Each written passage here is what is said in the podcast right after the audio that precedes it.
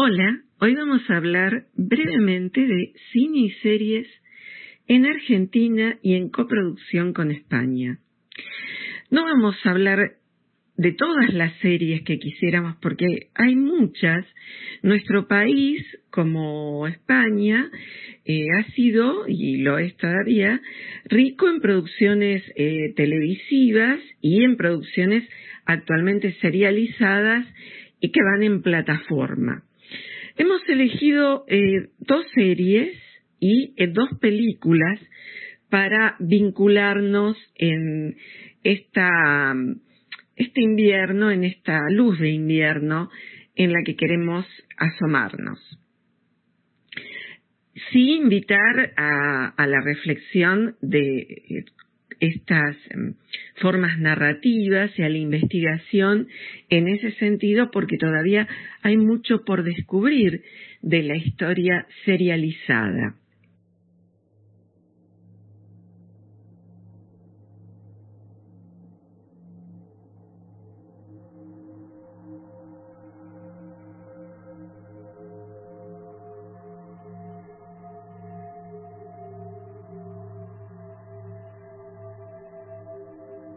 Nombre de Narciso Ibáñez Menta, para quienes ya tenemos algunos años eh, frente a las pantallas, siempre resultó estremecedor y por varias razones.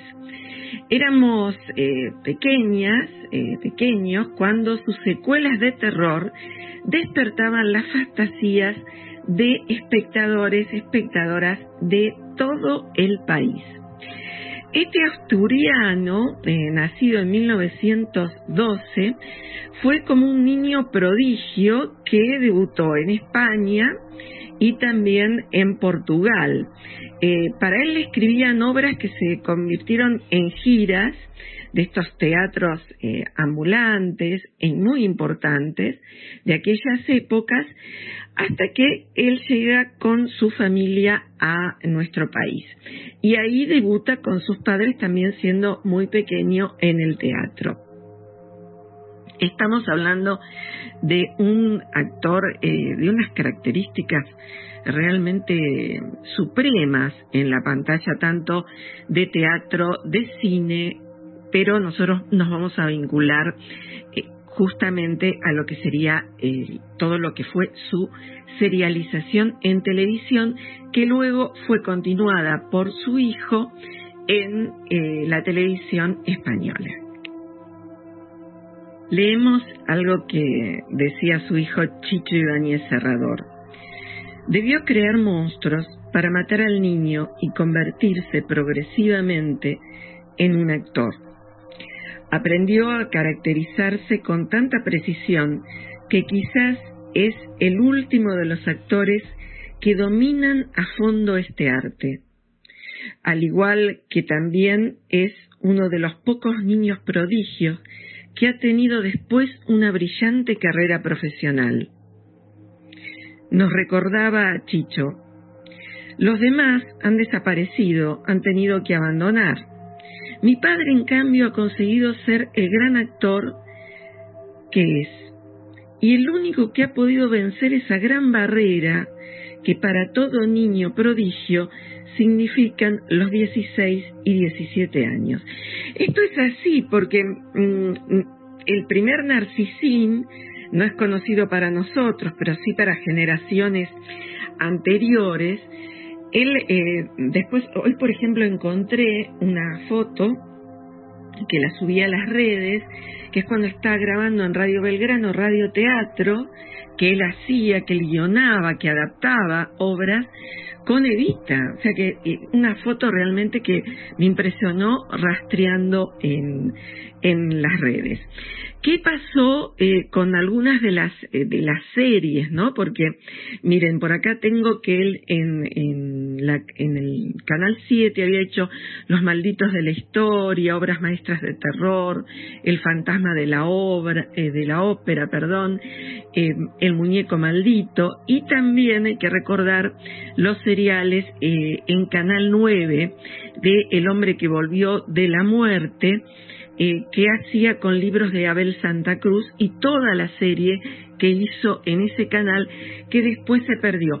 Se recupera así en una película, eh, partes, hay dos películas eh, que recuperan parte de la obra que se había perdido, que por supuesto son más recientes estando en el tercer Congreso Internacional de Visiones de lo Fantástico, el horror y sus formas, que eh, lo hacen un grupo de investigadores está a la cabeza David Roas, un profesor de la Universidad Autónoma de Barcelona, preparé un trabajo que se llamaba De Pou a Narciso Ibáñez Menta, obras maestras del terror.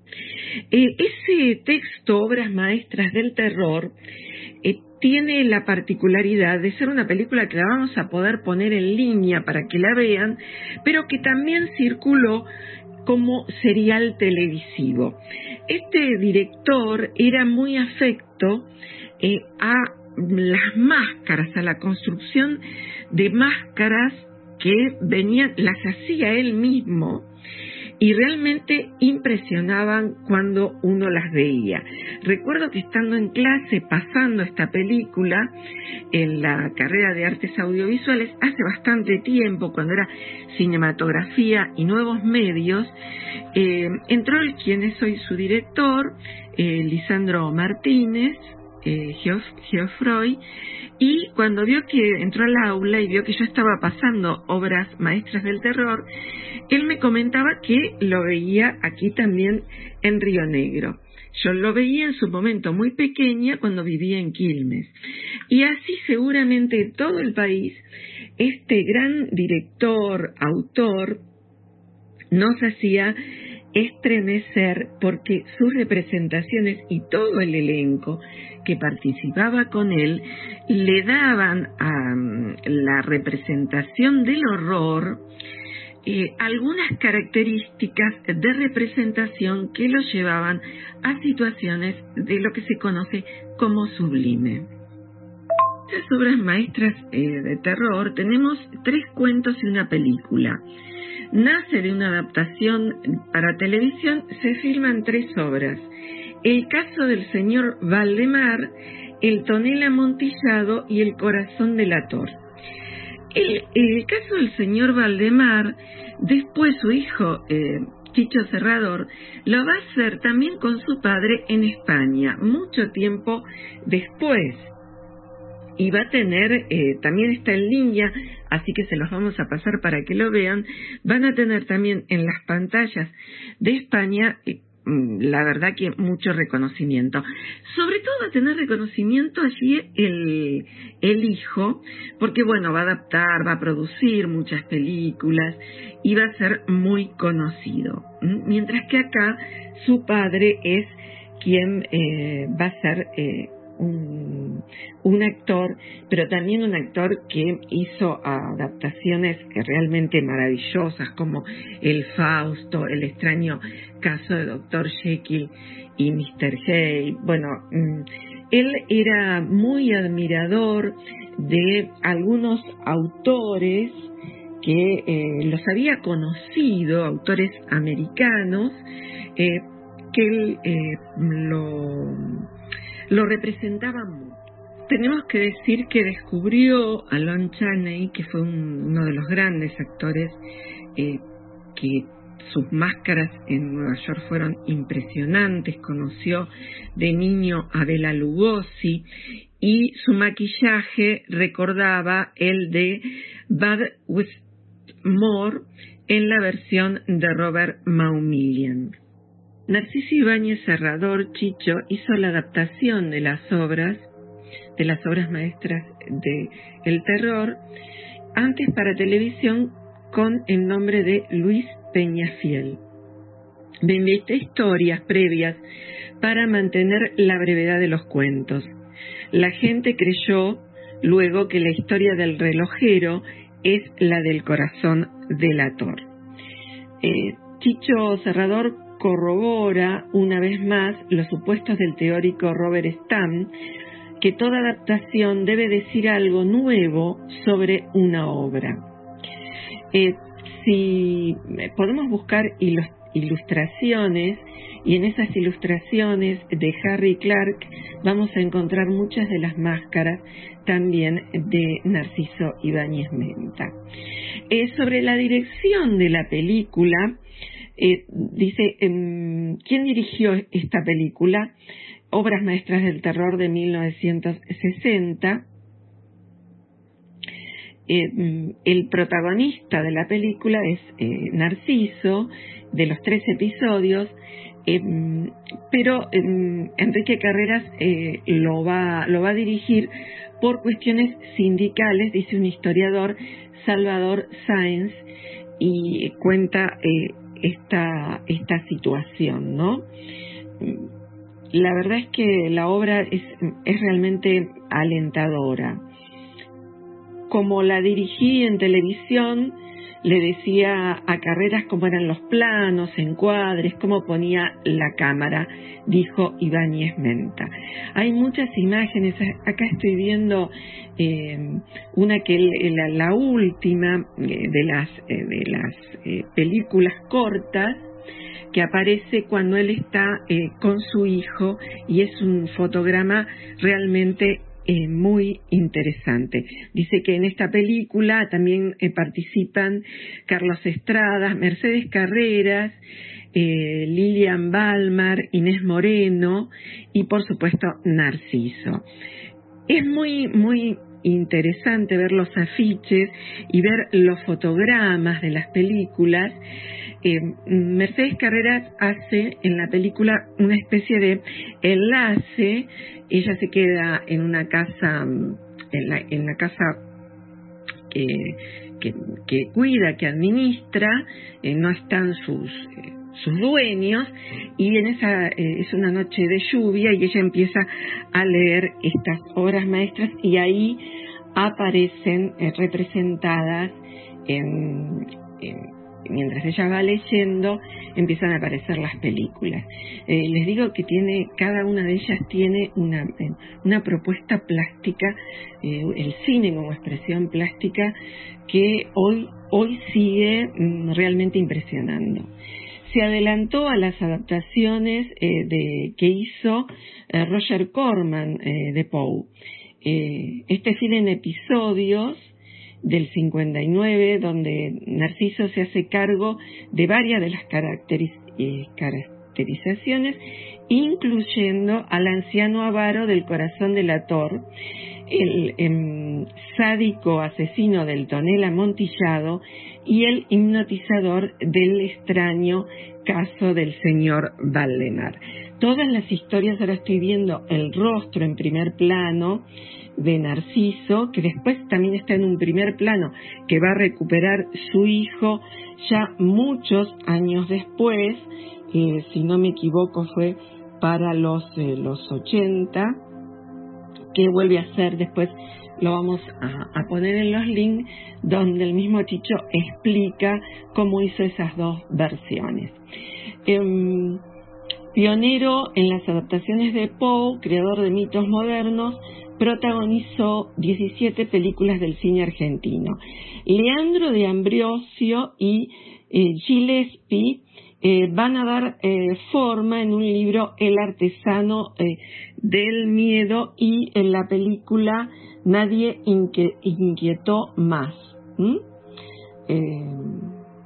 acá tengo algunas anotaciones que mm, del, del documental, este documental que eh, recuperó en el 2016 de Narciso Ibáñez Menta a Narciso Ibáñez Cerrador de Gustavo Lionel Mendoza, donde ahí se recuperan bastantes eh, películas de eh, películas hechas para televisión, o seriales hechos para televisión, que muchos se perdieron. ¿Por qué? Porque a veces se grababa sobre la misma cinta o porque había escasez o no sabemos bien por qué. Siempre recordamos la importancia de tener una filmoteca porque eso hace que los materiales, eh, una cinemateca, se guarden en perfecto estado.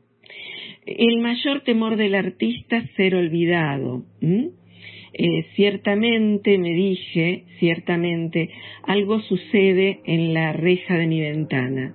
Dejad pues que vea lo que sucede allí, y así penetrar pueda en el misterio.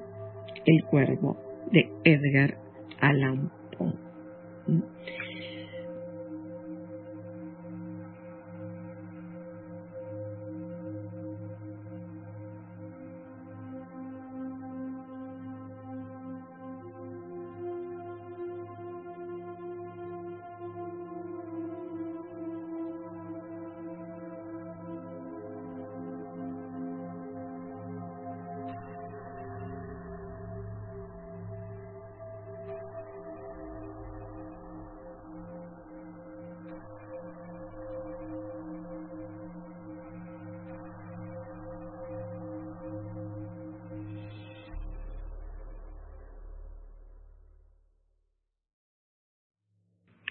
Eh, de Chicho Cerrador podemos nombrar entre sus últimos trabajos, ¿no?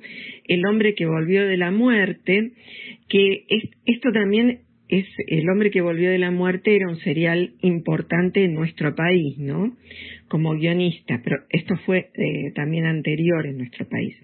Eh, Doble Venganza, Luz Roja, programas todos de TV, ¿no? El Semáforo, Memorias em, de elefante, películas para no dormir.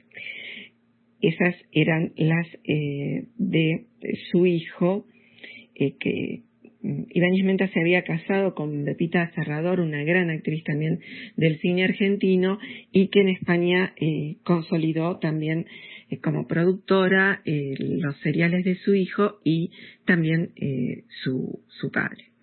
Bien, ahora vamos a ir con eh, la otra, la otra serie que está quizás en las antípodas de estas, pero sí está vinculada a cuestiones de los exilios.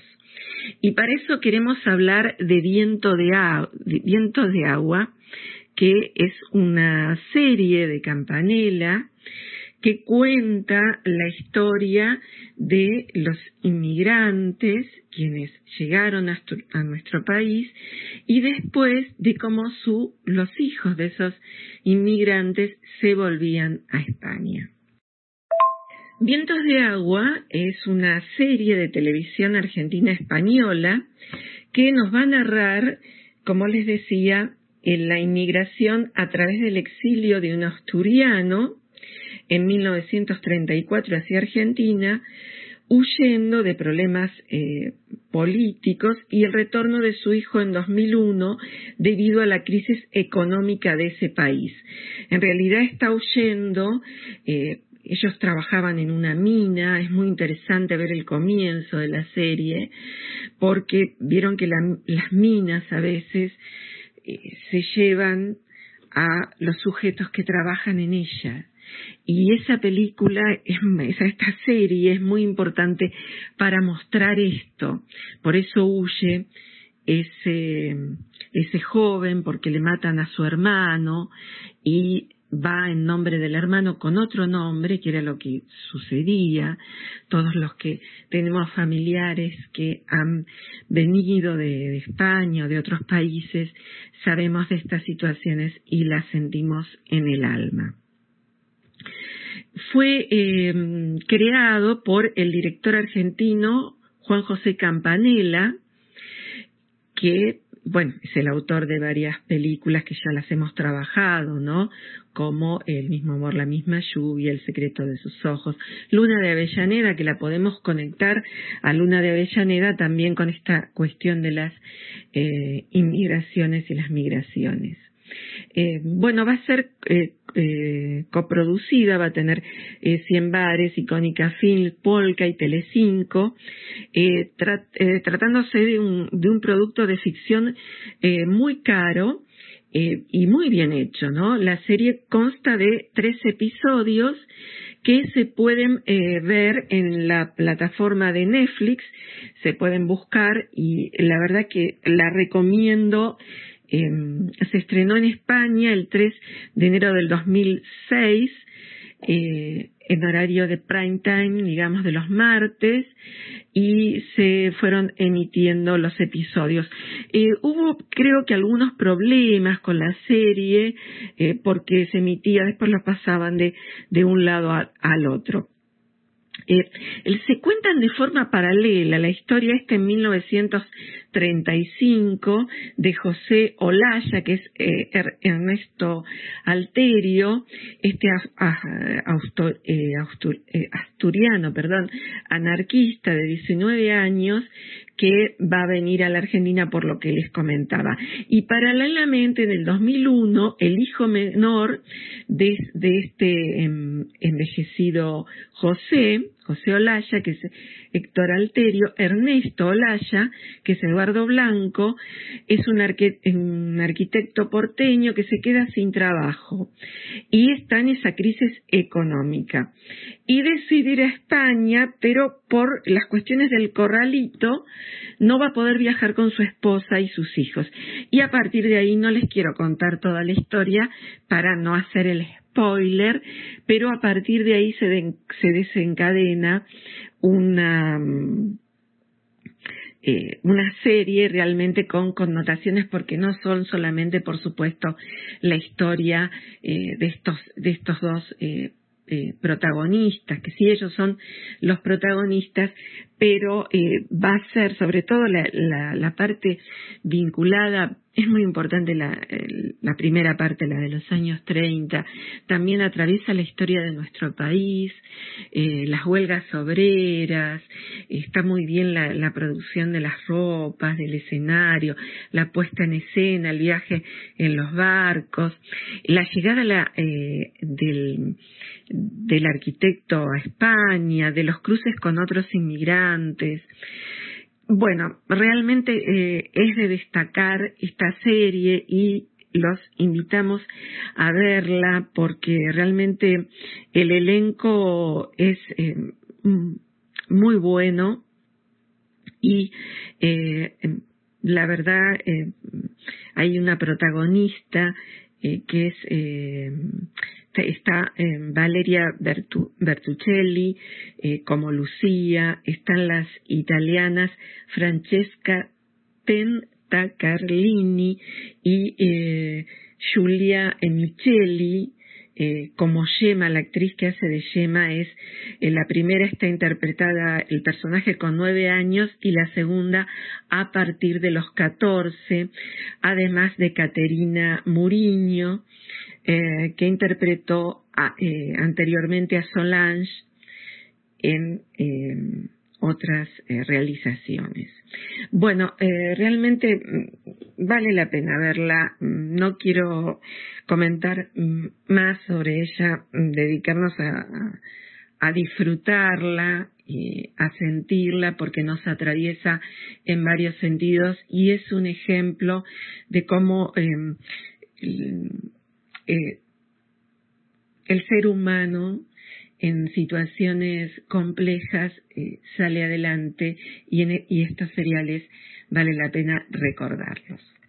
Y para entrelazar mm, lo que estamos haciendo de cine y series, si bien estábamos hablando de de exilios, la película emblemática del exilio español en Argentina es La Dama Duende, que también la vamos a dejar en línea. Es una película argentina de 1945 en blanco y negro dirigida por Luisa Slasky con guion de autores mm, de la generación del 27 y el libro es de María Teresa León y nada menos que de Rafael Alberti, según la comedia homónima de Pedro Calderón de la Barca.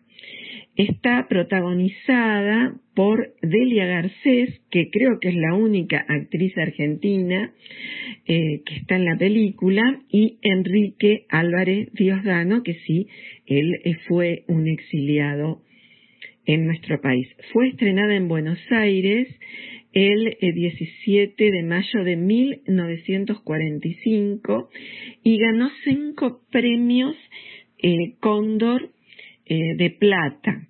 Esta película, por, por supuesto, por el año de estreno no pudo ser estrenada en España, pasó muchísimo tiempo, eh, cuenta la historia de Doña Angélica, una joven eh, recientemente viuda de 18 años, que se enamora y quiere casarse con un oficial llamado Don Manuel. Pero para ello debe burlar la vigilancia de su cuñada, que desea enviarla al convento por el resto de su vida. Para ello elabora un ingenioso engaño que le permite comunicarse con don Manuel de manera aparentemente misteriosa e inexplicable, apareciendo como dama duende o fantasma. Bueno, la verdad que es muy, muy hermosa la, la película, en algún momento Delia Garcés eh, eh, canta, recita, está hecho todo, es una, es una película coral. Eh, realmente los actores, si uno empieza a ver los actores del momento, están eh, Paquita Garzón, eh, Manuel Collado Montes, em, Manuela, eh, perdón, Antonio Herrero, Amalia Sánchez Ariño, el papel de, esta actriz tan, tan luminosa del cine argentino, pero muchos de ellos, como les digo, fueron exiliados porque eran republicanos y no podían quedarse cuando eh, el fascismo gana la guerra civil, termina la guerra civil española y empiezan esos años eh, aterradores, los años 40 eh, del franquismo, ¿no? Y su larga sombra de la guerra.